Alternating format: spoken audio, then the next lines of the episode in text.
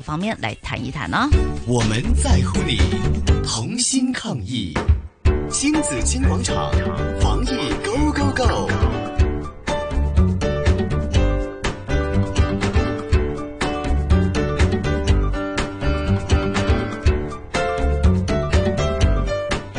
好，今天为大家请来了亚洲运动及呃体适能专业学院的教练陈建华 Eric 来跟我们谈谈这方面的话题的。Eric 你好，你好啊 Eric。你好，你好，系 Eric 啊，咁啊，我哋就喺屋企做家務做多咗啦。咁我都係一位媽咪咁啊，家庭主婦嚟㗎，又執屋啊，又煮飯啊咁樣。咁我做家庭，即係我做我呢個家務勞動咧，其實我覺得好辛苦，好攰㗎。係好似做運動咁攰㗎。係啊，咁啲仔女就會同我講啦，咁你咪係當自己做咗運動咯，減咗肥啦咁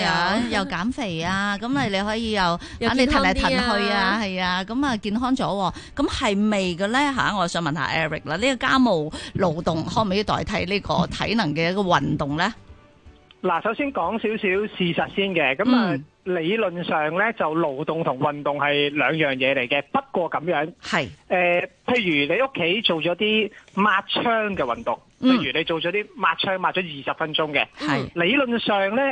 誒誒。一般嚟計咧，咁大概你都會消耗到成一百一百二十卡路里度嘅，即係你抹窗廿分鐘，嗯不停咁抹嘅。咁如果你做一啲譬如吸塵嘅，嗯 喺個地下度做吸塵，係不斷咁樣吸，可能間屋好大嘅，吸成三四十分鐘嘅。嗯咁你大概咧都會消耗到成誒、呃大概百五卡路里度嘅。嗯咁其實誒、呃做家務係咪會消耗到卡路里咧？的確會啊嘅，因為你逢係活動嘅時候咧，係你都會消耗咗卡路里嘅。係咁但係咧。誒呢啲我哋會計算做你一日嘅誒，我哋叫誒、呃一般嘅喐動入面。係咁就好少會計咗落去你個運動量入面嘅，因為嗯運動量係其其實一啲額外啲嘅嘢嚟嘅，咁係你先會幫助到你去做一啲譬如減肥嘅嘢。因為你個身體咧好得意嘅，你每一日都做呢啲類型嘅家務嘅話咧，你即係係會適應咗呢件事。嗯咁相對嚟講咧，你嘅消耗卡路里咧就會慢慢少咗啦，好似慳油咗咁樣。嗯哦，咦？咁如果我做好多家務咧，我做好多家務喎，即係好多，咁係咪都係可以當係額外嘅運動嚟嘅咧？誒、呃理論上咁冇錯㗎，即係譬如有一啲工種嘅工作咧係好嗯難會令到你肥嘅，即係譬如呃係誒一啲勞動性好大嘅工作嘅，譬如你做郵差，你每日都誒、呃即係唔係偷懶嗰嗯啲啦，即係每日都行上行落好多層樓梯嘅，咁佢相對嚟講個消耗卡路里自然就會多咗啦。即係譬如做一啲地盤方面嘅工作嘅，每日都要嗯擔擔抬抬好重嘅嘢嘅，咁佢係自然嘅消耗就會多咗啦，即係同一係個道理啫嘛。好，咁啊 Eric，咁我想知啦，就係話，誒、雖然我係消耗咗卡路里，係咁如果可能誒、呃、減肥可能有啲幫助，係咪？因為都要消耗卡路里噶嘛。但係咧，我又發現，因為我係我係家庭主婦啊嘛，嗯咁、我做完誒呃呢、個誒家務勞動嘅時候，其實我係覺得好攰啊。即係我譬如話我腰會痛啦，如果我吸塵咁樣，我彎住條腰嚇、即係嗰個吸塵嗰、個呃吸塵機唔係咁理想個高度，拖地咁我條腰又會痛啦。咁有啲重嘢咧，我攞完之後咧，我又覺得自己啊唔知係咪有啲勞損啦。咁譬如話我去街買餸啦，咁啊大抽細抽拎住嘅時候咧，我又發現。嗰啲手臂真係會會有啲扯住痛嘅喎，第日有係咁呢個會唔會誒嗱、對比起運動，如果真係可能跑步啊咁樣，我又覺得雖然我係誒係會出汗，係會攰，但係咧就唔係一種勞損。當然啦，如果我運動不當都有勞損啦咁樣。嗯咁係咪又有少少唔同咧吓？呢、個勞動同運動吓誒因呃為其實其實其實有好唔同嘅，我聽完你個狀況之後。吓誒、你嗰種應該係一啲我哋叫姿勢不良，或嗯者做完一啲誒家務勞動之後咧，誒、或者屋企平時未必有好多時間做一啲伸展啊，即係你嗯你條腰好緊，你又係未必做咗一啲伸展嘅運動令佢放鬆翻，同埋你隻手咪話頭先話攞啲餸會扯住扯住嘅，嗯咁其實誒依、個誒係一個我哋叫肌力不足嘅表現嚟嘅，即係嗯你攞可能唔係好重嘅嘢，但係咧你嘅手臂肌肉好快就會好疲倦啦。咁其實係你嘅手臂嘅肌力唔夠咯。嚇咁其實你可能缺乏咗一啲誒、呃真係肌肉嘅訓練，嗯因為其實誒、呃肌肉訓練唔一定要去到好大隻嘅，咁但係而有適當嘅肌肉訓練咧，令到你個誒、呃基礎肌力有所提升咧，對你日常生活嘅幫助就會好大啦。可能你就做家務冇咁易攰咁嘅情況啦。嗯，即係換言之咧，即使我係做家務勞動嘅時候咧，我都要有個熱身運動先啦，係嘛拉下筋先，係咪啊拉下要。筋啊先啦，咁樣。同埋咧，我要適當地去處理我嘅一啲姿勢動作啦。嗯，吓、即係唔好話啊！你但係我哋有時師奶仔咧，話嗯話衝去買餸就買餸噶啦嘛，係咪？係邊有咁多時間去嗯咁多嘅呢、個誒、呃、講究啊？咁啊買完就攞完走噶啦嘛，咁啊可能就裙拉褲甩啊，或者係搬搬抬抬啊，就攞住好多冇留意嘢。咁多姿勢係啦，其實就真係要小心啲啦。所以勞動始終係同運動係有啲分別噶，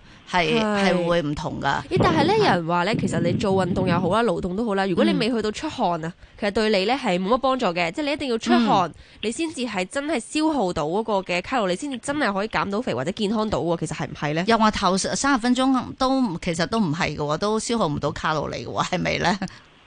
誒呃嗱，佢呢個講法咧就誒、有少少要斷章取義咗嘅。誒、嗯嚇首先講出汗嘅問題先。嗯誒、其實你出汗同唔出汗咧，誒、只不過係你體温個誒變化問題啫。咁當然你體温高啲，你開始要誒、排汗，即係要降低個體温嘅時候咧，咁、嗯正常你個消耗卡路里咧係的而且確，因為你個產熱效應咧係會高咗少少嘅。咁但係你咪話唔出汗就唔消耗咧，咁啊當然唔係啦，唔關事嘅。嗯咁誒，因為你譬譬如你冬天做運動，咁自不然會出少啲汗㗎啦。咁但係可能你做同埋同一你做埋同一樣嘢㗎嘛，其實唔係爭咁遠嘅啫。嗯，咁第二個問題啦，誒、第二個問題就係、誒、上頭先問咩嘅話？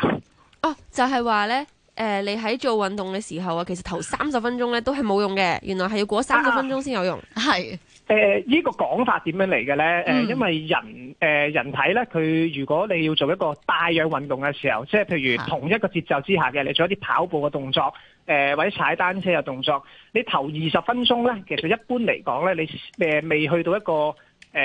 消耗得比較多脂肪嘅情況嘅。嚇即，係你可能你做誒、呃、帶運動嘅時候，你頭二十分鐘可能都係消耗誒、呃糖分同埋你嘅誒、呃即係即係糖原嗰一 part 就會消耗得多啲嘅。咁、嗯你去到二十分鐘之後咧，咁誒、呃個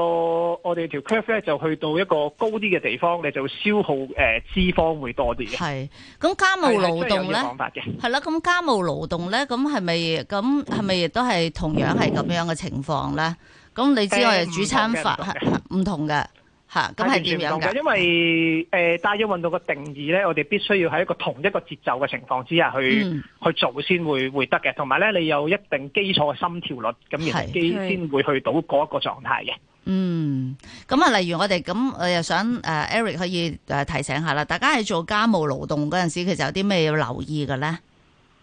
誒、呃第一就留意自己條腰有冇頭先好彎嘅情況啦，因為其實咧誒、呃大部分嘅誒喐動嘅嘢咧，條腰如果攣咗嘅話咧，理論上都係有啲問題㗎啦，咁就會嗯衍生到好多你嘅誒、呃譬如盤骨啦，即係髖關節嗰邊咧，可能有啲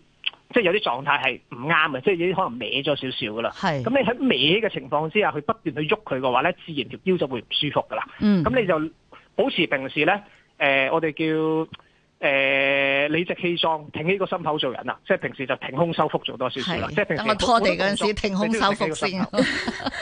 係啦，係啦，係啦。同埋嗯誒誒，要釐清少少概念嘅，即係唔係你做好多運動就一定會瘦嘅，嗯因為其實。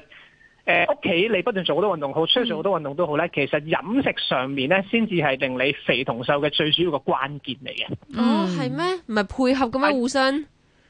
定係互相配合嘅，但係係做運動咧，理論上係提升你個誒、譬如肌肉嘅質素啦，提升你個健康指數就為主嘅。咁係譬如頭先講咗啦，誒、你譬如可能洗廁所廿分鐘，你消耗一百卡路里嘅，但係其實你食一個雞尾包咧都有四百卡路里㗎啦。 唔好講呢個係事實俾我 哦聽。但係你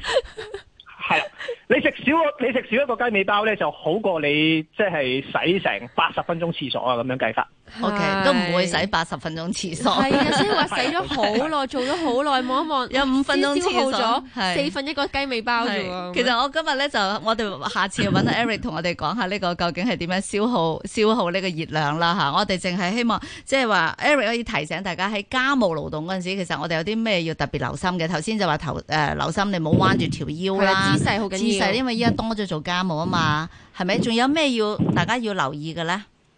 誒、誒、就係、譬如誒、呃最緊要嘅頭先呃誒一啲姿勢上嘅問題啦，誒、呃嗯譬如你抹槍嘅時候，你會唔會抹下抹下舉高下隻手就覺得條頸會有啲痛啊？嗯即係譬如你洗洗下碗，會唔會覺得已經有啲肩頸痛嘅情況啊？因為呢係啲可能係一啲誒、呃我哋稱之為五十肩嘅先兆嚟㗎啦，已經，嗯所以你就要。喺從一啲做家務嘅時候，你發覺係做身都邊度痛嗰度痛嘅話咧，咁你就要留意下去檢查下咯，同嗯埋可以將啲家務咧就分擔俾啲男士去做啦，即係譬如嗯老公做呢個家務。誒好多研究都話條命會長啲嘅，係咁家務就分擔下俾佢 哋啦。 O K，係老條命會長啲，因為因為老婆會發少啲脾氣 啊嘛。係啊，同埋老公會好開心 嘅。係係啦，我我我作為一個新婚嘅丈夫，好感受係嘛到呢個係幾真實、好現實嘅，所以我陣係間都會做家務噶啦。冇真係錯好啊！同埋你作為嘅身份嘅丈夫，你會唔會覺得其實做起家務上嚟，真係太太做家務都係好辛苦嘅，係咪？要幫下手。我哦係哦完全感受到，完全感受到，誒我自己最咁大隻做都覺得有啲攰嘅。嗯，係，不過咧最後有條問題啦，想問下，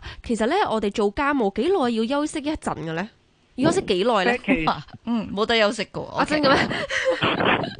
其實誒、呃理論上同你做誒 office 工嗰啲差唔多，即係譬如你做到廿零三十分鐘咧，你覺得開始有啲緊、有啲攰咧，其實你嗯就要放低啲嘢鬆一鬆噶啦。係，因為你繼續攰住同好緊住做落去咧，只會越嚟越緊，同埋引致到有個受傷嘅危機嘅。咁、嗯所以就其實廿零三分鐘要停一停㗎啦。係。嗯其實有時喺廚房咧，你又準備煮飯啦，跟住開始煮啦，跟住炒餸啦，就係蒸嘢啦。其實嗰度個好耐㗎個半鐘。啦，大概咧，其實哇你唔會坐低啊，你又唔會唞唞啊咁樣，係所以丈夫就係要幫手幫啦，手，係啦。係啦，冇錯啦，呢個係今日嘅重點嚟嘅，應該係。好多謝我哋嘅教練啊，陳建華 Eric 嘅，多謝晒好你，唔使客氣，多唔謝該謝嗯多謝謝謝，拜多謝你拜拜拜。聽新紫荊廣場抗疫最強，香港加油！